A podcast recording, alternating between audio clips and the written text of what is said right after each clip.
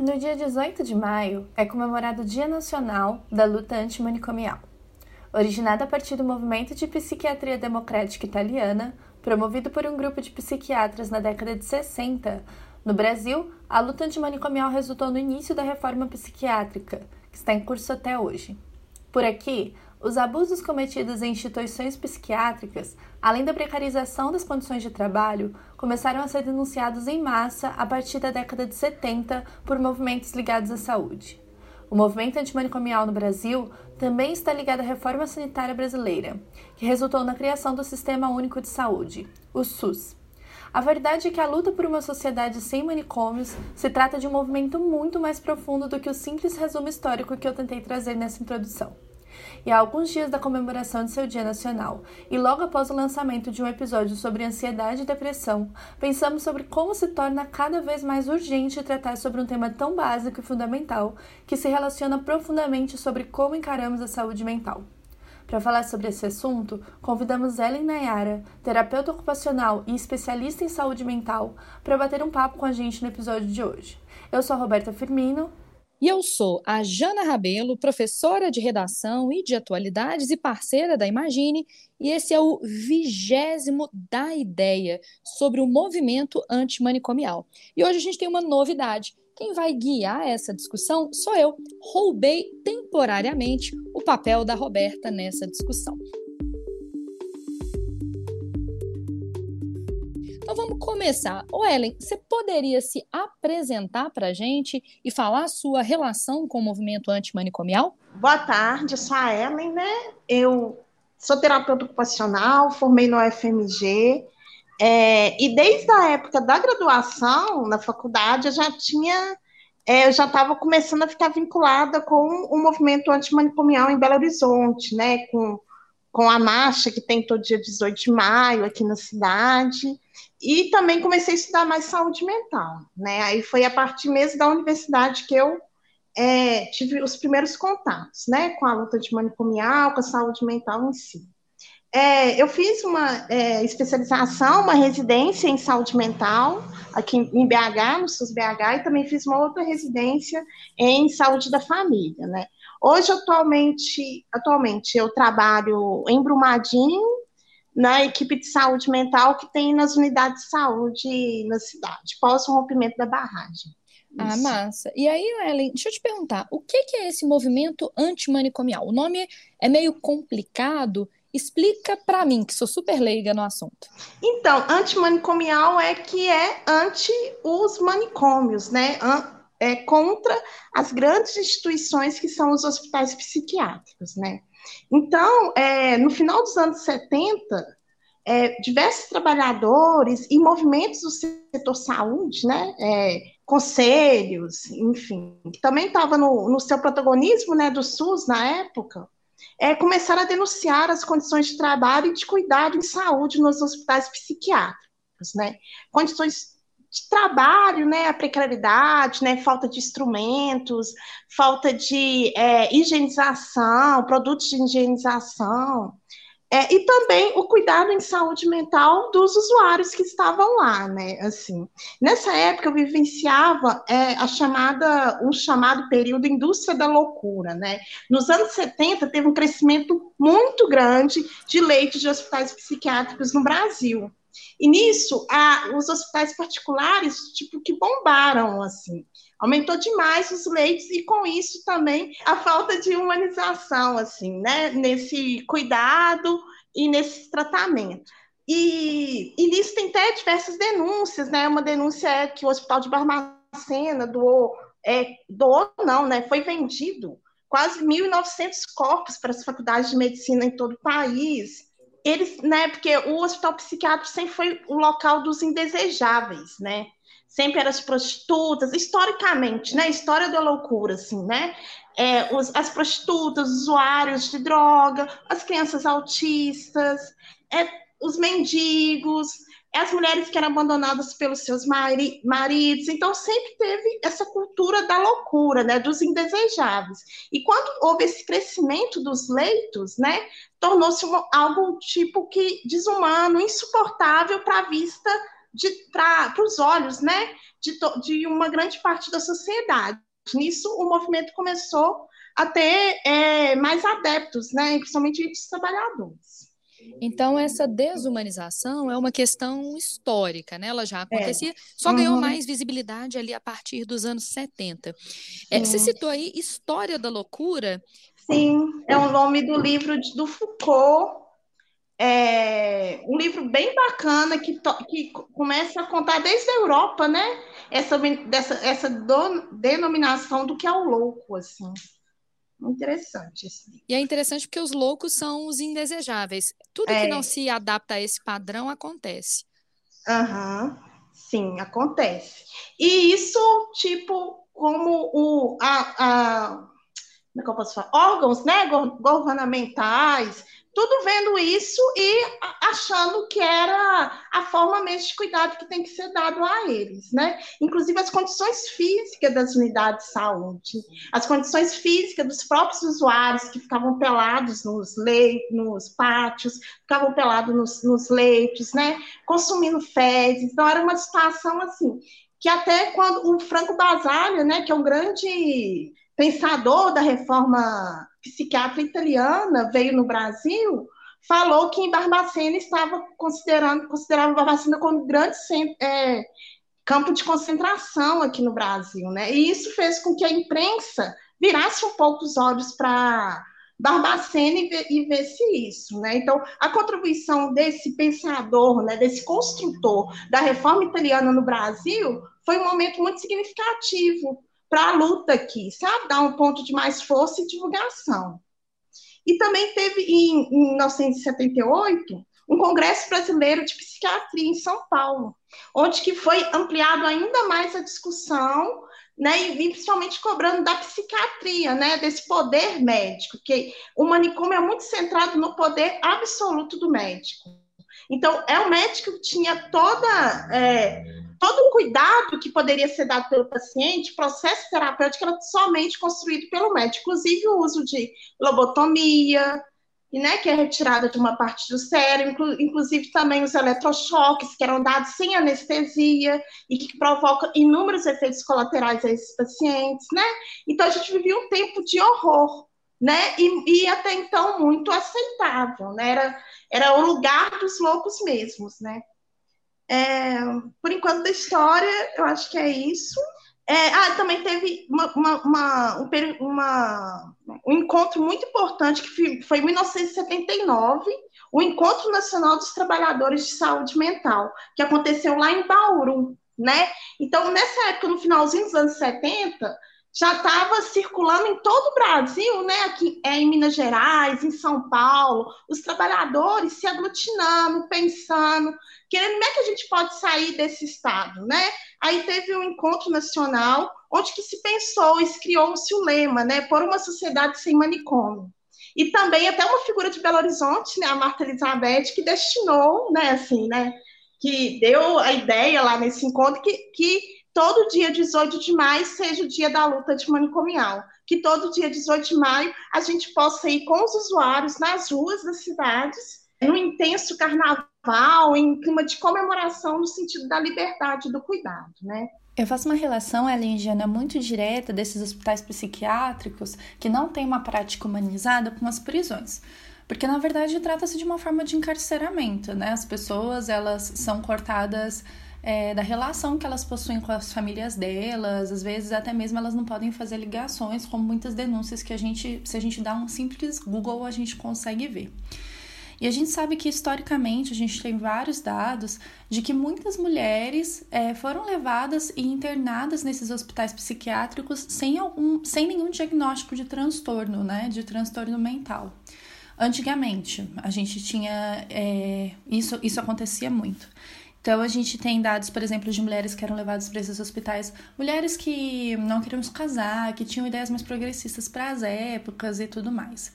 Eu acho então que as mulheres sofreram muito com é, toda essa questão, principalmente quando estava ocorrendo a reforma psiquiátrica e tudo mais.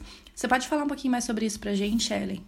Sim, sim, a privação de liberdade, né? É, ela é adoecedora também né? Pelo contrário, as pessoas naquela época achavam que a privação de liberdade que ia salvar essas pessoas, né? Fazer com que elas tivessem mudança de comportamento e outras coisas, pelo contrário, trazia mais adoecimento, né? Então, inclusive, sim, as mulheres, né, que, que os maridos não mais queriam em casa, né, que era rejeitado pela sociedade, prostitutas, as mulheres usuárias de drogas, né, todas também iam para o manicômio, né?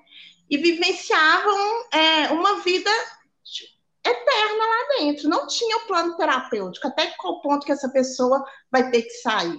Eles ficam há 30 anos, 40 anos, né, e desenvolvem inúmeras sequelas diante de tanta institucionalização. Assim. Eu já trabalhei numa residência terapêutica, fiz estágio, onde que são as pessoas que saíram, ficaram 30, 40 anos nos hospitais psiquiátricos de Belo Horizonte, que é para você colocar essas pessoas para terem pertencimento dessa nova casa, ter o direito de ir lá comprar o pão na padaria, ter o direito de tomar o horário que você quer o seu banho, é, uma, é muito difícil. É psicóloga, é terapeuta ocupacional, é enfermeira, é uma equipe multidisciplinar para voltar para os mínimos detalhes, na simplicidade do que é a nossa organização cotidiana para eles, sabe? Então fica muito marcado. Gente que perdeu até é, a compreensão da, da fala, sabe? Que não falavam, gente que entrou no mutismo absoluto, porque passavam anos e anos dentro desses hospitais e não tinha com quem nem conversar. Então, a habilidade da fala foi, é, foi perdendo, assim. Tem histórias, assim, em Belo Horizonte, né? Tem até um filme muito interessante, que é o, o filme Em Nome da Razão, do Elvésio Raton, que conta muito essa história e mostra todos os detalhes assim desses tempos tenebrosos assim que passavam os nossos usuários. Ué, então eu vou aproveitar essa indicação de filme, já que a gente está falando sobre os indesejáveis ao longo da história serem mandados para os manicômios, tem um já clássico do cinema brasileiro que é o Bicho de Sete Cabeças, né? Sim, sim. Que fala de um jovem de classe média que é usuário de droga, é usuário de maconha, e por isso é enviado para um manicômio e mostra né, dessa desumanização dos pacientes na época. Então, Bicho de Sete Cabeças, com o Rodrigo Santoro como protagonista, excelente filme, né? Sim, sim, é muito bom mesmo. Aí eu tenho uma pergunta, uma pergunta que pode ser polêmica. E afinal, o que que o movimento antimanicomial busca? Se a gente não vai institucionalizar essas pessoas, o que, que vai acontecer com os indivíduos que tem né, doenças mentais, tem algumas questões né, de atípicas mentalmente. Como é que a gente vai lidar com essas pessoas?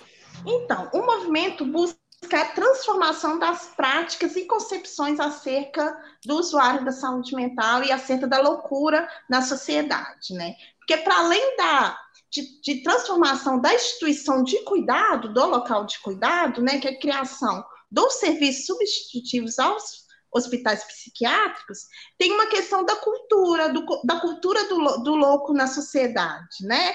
Da convivência do louco, né? Que todo mundo acha que já teve história do louco da rua, que ficava lá, né? Era, mas, tipo assim, tem um estigma da loucura, que eles são os grandes perversos, né? Que eles são, eles vão te matar, é o moço do saco que vai te buscar, é o louco, né?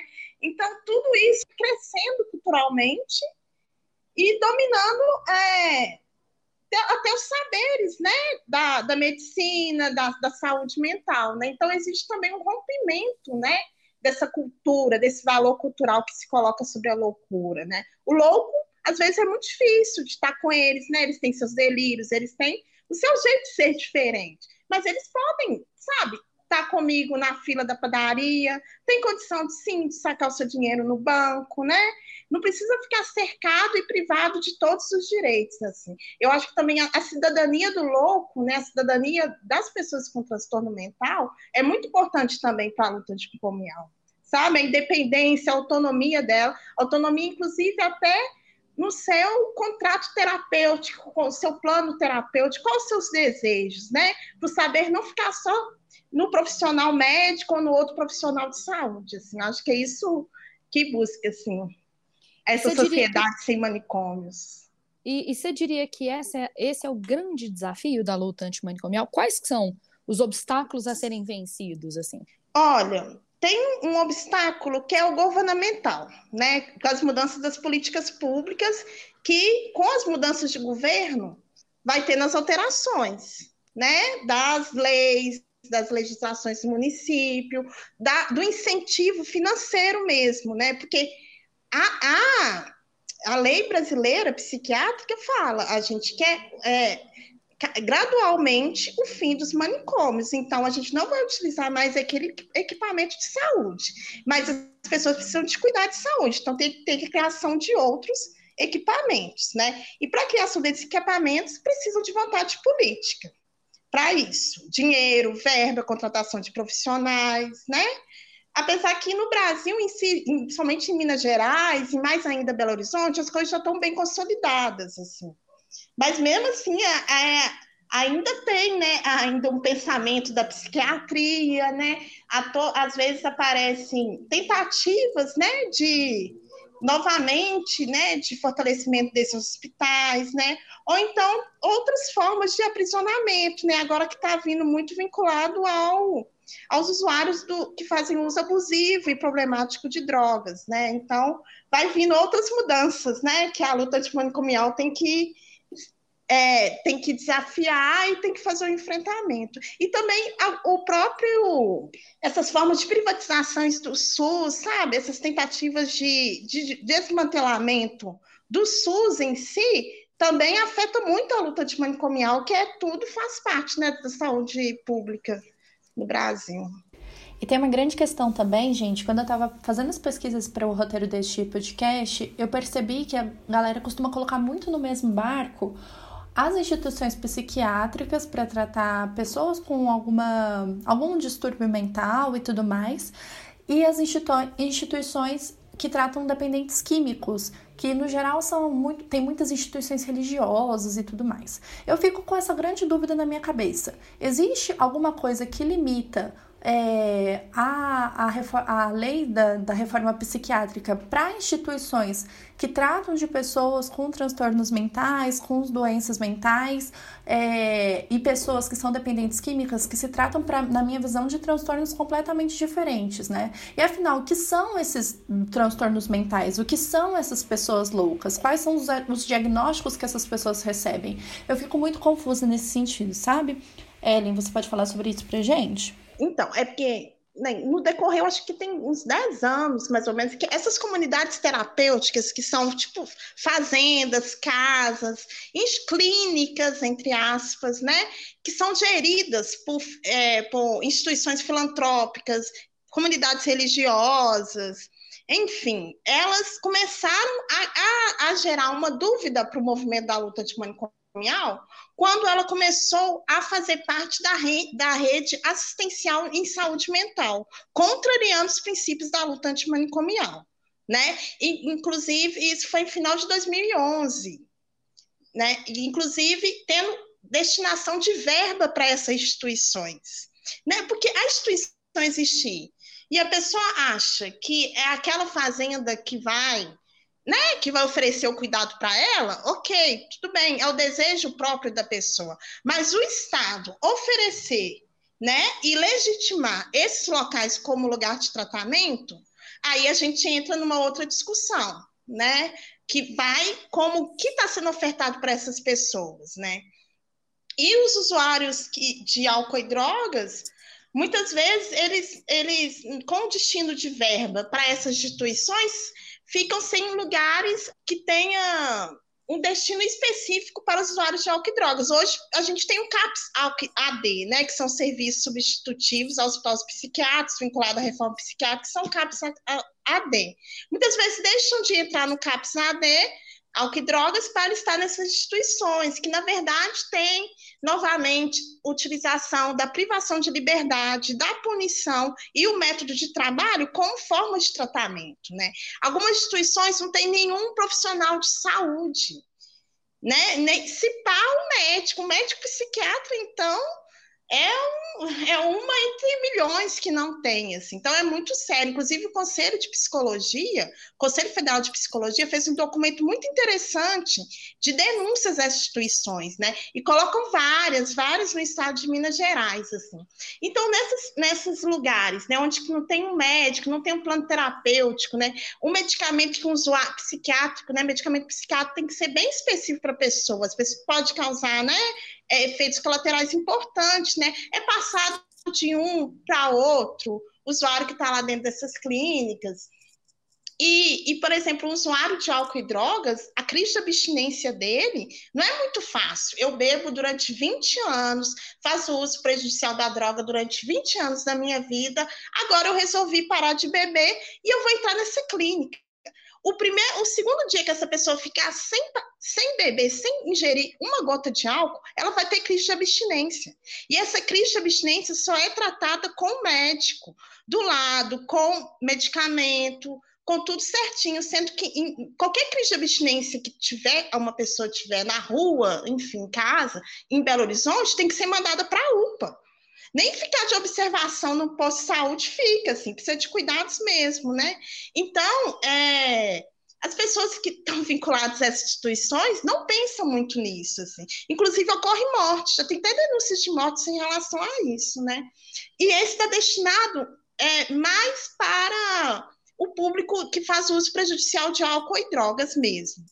Que é, que, mas, mas tem uma mistura, assim, porque às vezes a pessoa que, que é um psicótico, às vezes ele faz um uso, ele está muito fora da consciência, ele pode ter, ele pode ficar alguns momentos em situação de rua, né, em, em, alguns momentos em contato, né, com diversas drogas e fazer esse uso prejudicial. Aí tudo se pode misturar nessa comunidade terapêutica, assim, né, inclusive os psicóticos que fazem o uso de drogas, assim. Mas não quer dizer que todo mundo, que os que fazem uso de drogas estejam é, são loucos, né, são psicóticos. Porque o psicótico a gente fala que são esquizofrênicos, né, assim, dentro da da psiquiatria. Mas a gente coloca muito, o movimento coloca, fala muito sobre que as comunidades terapêuticas são os novos manicômios por causa desse, dessa forma de tratamento, dessa forma de tratamento centrado na privação de liberdade, sem, centrada sem nem um contato familiar, centrada de nem conseguir pegar o celular para mandar um WhatsApp, sabe? Entendeu? A, a luta de manicomial presa no cuidado em liberdade mesmo. É, e uma coisa que eu dei uma olhada, né, fui dar uma pesquisada, a gente teve uma reforma psiquiátrica lá em 2001, né? Aí uhum. lá tá falando aqui, dispõe sobre a proteção e os direitos das pessoas portadoras de transtornos mentais, e aí o dependente químico tá nessa também, né? Sim, o dependente químico está nessa também, porque aí vai pensar e estabelecer os serviços substitutivos, né? Aí vai ter a criação com verba destinada, com é, orientação mesmo do Ministério da Saúde, do formato, da forma de tratamento, dos serviços substitutivos aos manicômios, que são os CAPs, né? E várias cidades vão se criar as rede, a rede de saúde mental, que vão ser vários serviços disponíveis ao usuário de saúde mental. E um deles tem o CAPS, né? Por exemplo, cidades de grande porte, como Belo Horizonte, tem um CAPS que funciona à noite, onde tem leito, leito à noite, para quem precisa de permanência noturna. Em outras cidades, é só o CAPS durante o dia, e quem tiver precisar de uma permanência noturna vai para um hospital à noite, depois volta para o CAPS de manhã, né? Vai ter os centros de convivência, vai ter o consultório de rua, vai ter o CAPS álcool e drogas, o CAPS infantil, o CAPS adulto. Então começa a criar uma rede, né? Bem é, bem complexa e bem bacana. Assim. Um exemplo de Belo Horizonte, por exemplo, é muito referência do Brasil inteiro. Assim, porque uma pessoa que necessita de cuidados em saúde mental em Belo Horizonte, ela pode percorrer vários serviços e a prefeitura não oferece para ela hospital psiquiátrico. Belo Horizonte já foi extinguido, assim, para os moradores de Belo Horizonte, o hospital psiquiátrico. Existe o hospital psiquiátrico, mas é por para o pessoal do interior, que faz parte da rede estadual de saúde. E... Mas para Belo Horizonte, se você teve é, alguma angústia, alguma crise, ou você vai no posto de saúde, que lá tem um psicólogo, ou você vai no CAPS, ou você vai é, é, conversar com, se você for uma pessoa em situação de rua, vai conversar com o pessoal do consultório de rua. Então, é uma rede bem robusta e bem interessante da de BH. Deixa eu te perguntar, então, aqui em Belo Horizonte, dá para considerar que a reforma psiquiátrica foi finalizada? Não dá, porque toda hora vem. Assim, foi aqui tem uma rede muito robusta, é, segue os princípios da luta antimanicomial, mas é, a reforma psiquiátrica em si, a gente porque dependendo do governo, pode ter vários retrocessos, né? Por exemplo, é, veio uma governo que a gente está, o governo federal que nós estamos agora, ele tem uma ligação muito forte com as comunidades terapêuticas, por exemplo. Uhum. Então, ele dá é, a liberdade para os municípios utilizarem as comunidades terapêuticas como local de cuidado de saúde. Sabe? Ele, ele dá liberdade para que o médico naquele município, tanto no interior ou então de uma grande capital, possa encaminhar o paciente para essas comunidades. Mas em Belo Horizonte isso não acontece, né? Mas se acontecer, dependendo de algum tipo, outro tipo de governo, vai ser mais uma luta, né? Vai ser a luta, vai ser mais uma luta para ter a reforma completamente, assim. Mas a, a lei em si existe, assim, né? Para todo o território nacional, assim, como diretriz mesmo. O fim dos hospitais psiquiátricos. Então, essa questão da instabilidade da, das políticas de saúde mental talvez seja um grande obstáculo à finalização da reforma, assim, a estabilização da reforma, né? Sim, sim, isso é. Ah, é e também é, tem muito, muitas interferências, né? interferência de setores conservadores, interferência de setores conservadores nos conselhos profissionais, no conselho de medicina, no conselho de psicologia, né? Então, tudo tem uma interferência que sempre tem que ficar batendo na mesma tecla, né? Queremos uma reforma psiquiatra antimanicomial. Não queremos uma reforma psiquiatra apenas humanizada, né? Apenas com os, profissionais. A gente quer que essas figuras que, que viveram tanto tempo aprisionadas, né, têm o direito também de pegar seu ônibus, de circular, de ter cidadania, né? Porque isso é para além do cuidado de saúde, né? Isso é o convívio na comunidade. Entendeu? E deixa eu te perguntar, eu tenho uma, uma paixão, que é um livro, que é o Holocausto Brasileiro, e que depois uhum. virou até um documentário. E aí a gente tem vários relatos de abusos cometidos em instituições psiquiátricas no passado, como foi o que aconteceu em Barbacena e que é mostrado no livro, né, e também no documentário Holocausto Brasileiro. De acordo com, rela com o relatório da Inspeção Nacional de Comunidades Terapêuticas, que é de 2018, esse relatório, foram constatados uma série de violações à lei da reforma psiquiátrica e aos direitos humanos. E, para piorar, muitas vezes essas instituições são meio inacessíveis, né? Meio como se fossem caixa preta. A gente não sabe o que está acontecendo ali dentro. Existe alguma maneira de combater essa falta de transparência? Você pode falar um pouco mais sobre isso para a gente? Uhum.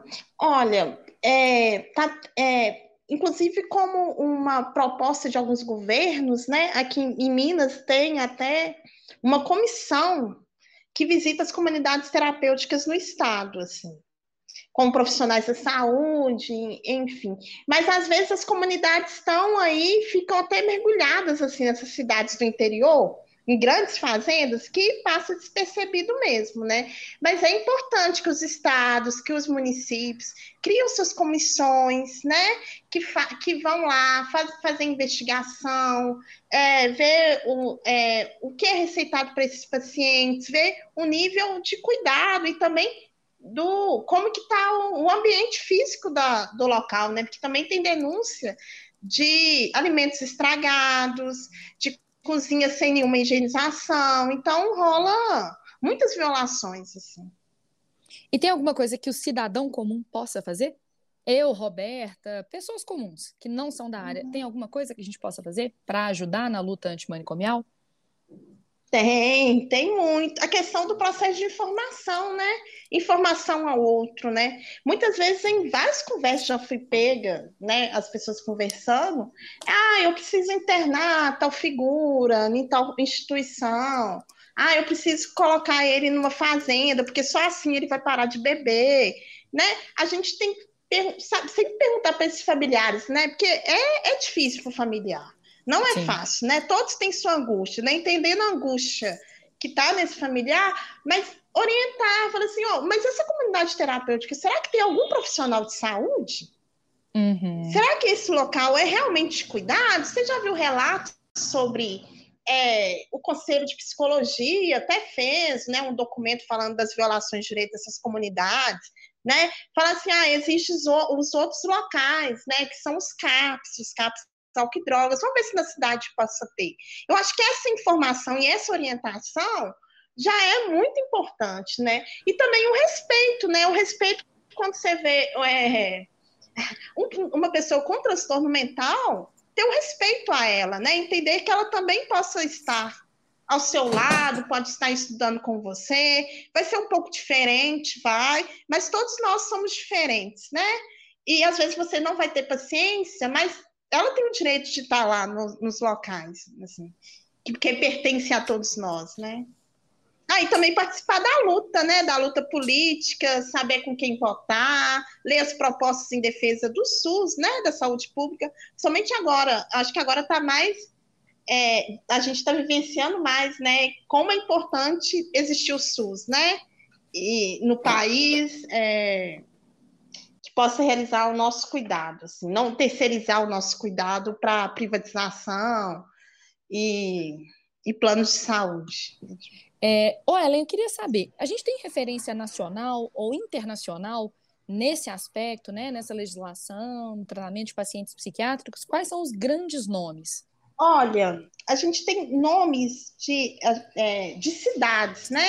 Cidades onde que se criaram referência para o cuidado de saúde mental, com uma rede robusta, com bons profissionais, como exemplo, Santos, Belo Horizonte, é, são cidades assim que o mundo vem investigar como que é a saúde mental em Belo Horizonte. É, é uma coisa muito legal, muito legal.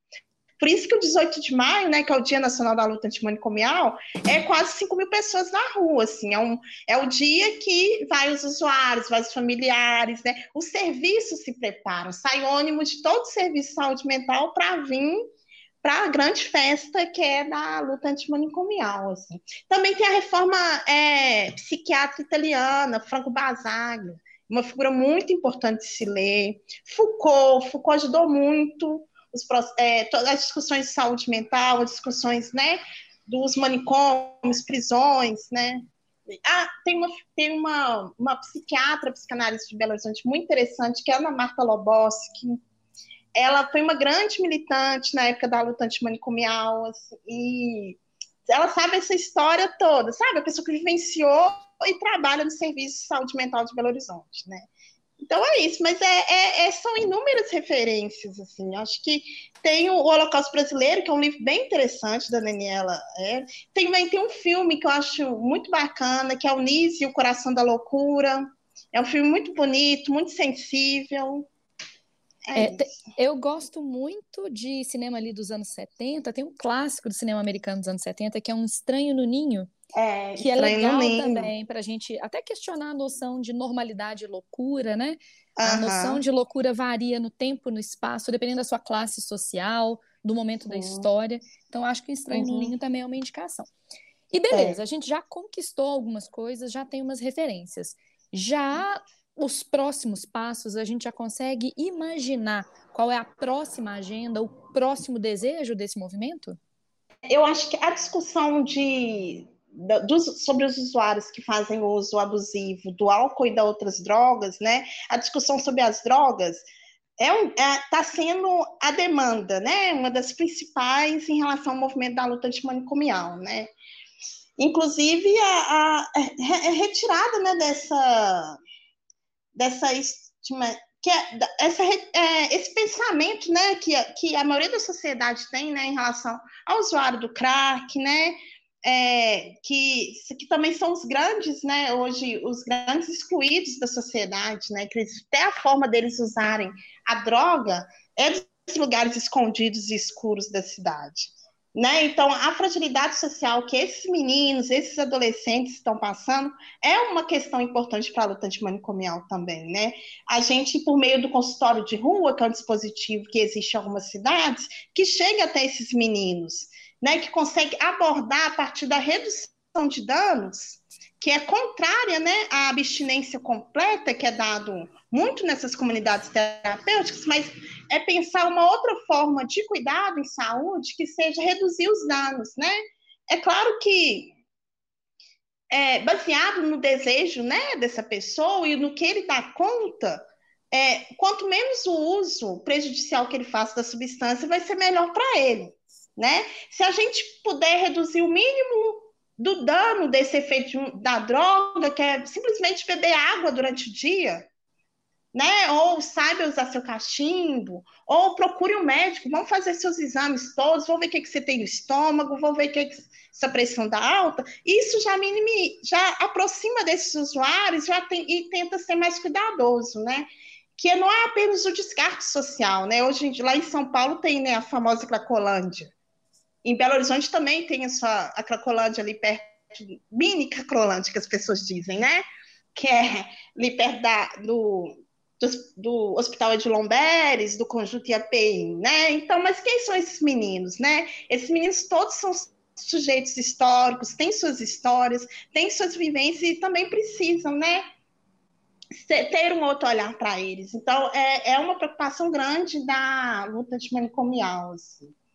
É, onde que vamos colocar esses meninos, né? Ou então não colocar, mas como chegar mais perto e próximo para oferecer cuidado a esses meninos. Também tem a questão do, do cuidado, não dos cuidados tão graves de saúde mental, mas no aumento, né, dos transtornos mentais, que, que aumenta o serviço de saúde também, né? Que é os transtornos ansiosos, transtornos depressivos, que está aumentando mesmo, assim, né? Entre os jovens, entre é, os idosos também, os casos de autoextermínio, os casos de automutilação. Então, tudo percorre também, né? O que fazer, qual o melhor cuidado que a gente pode dar para essas pessoas que estão com sofrimento, né? Que a gente também pode estar susceptível a esses sofrimentos né, psíquicos. É, eu quero deixar só um parênteses aqui também, porque eu achei muito interessante, Ellen, você falar sobre redução de danos. Eu acho que esse é um tema muito importante e que é muito desconhecido ainda, sabe? Eu acho que a palavra da redução de danos ela é muito desconhecida, inclusive entre a galera mais jovem, que é onde ela devia estar sendo mais disseminada, né? É, eu tenho uma amiga que uma grande amiga que trabalha no consultório de rua e outro parênteses dentro do parênteses aqui, que trabalho lindo que a galera do consultório de rua faz e por vocês profissionais da saúde no geral. É, e ela me fala muito sobre isso quando eu vou perguntar para ela como que é feito o trabalho e tudo mais. E tem coisas que eles fazem que eu acho que geraria um grande tabu se viesse é, a ser falado na sociedade em geral, né, para as pessoas em geral. Por exemplo, eles fazem confecção de. É, fazem oficina de confecção de cachimbo.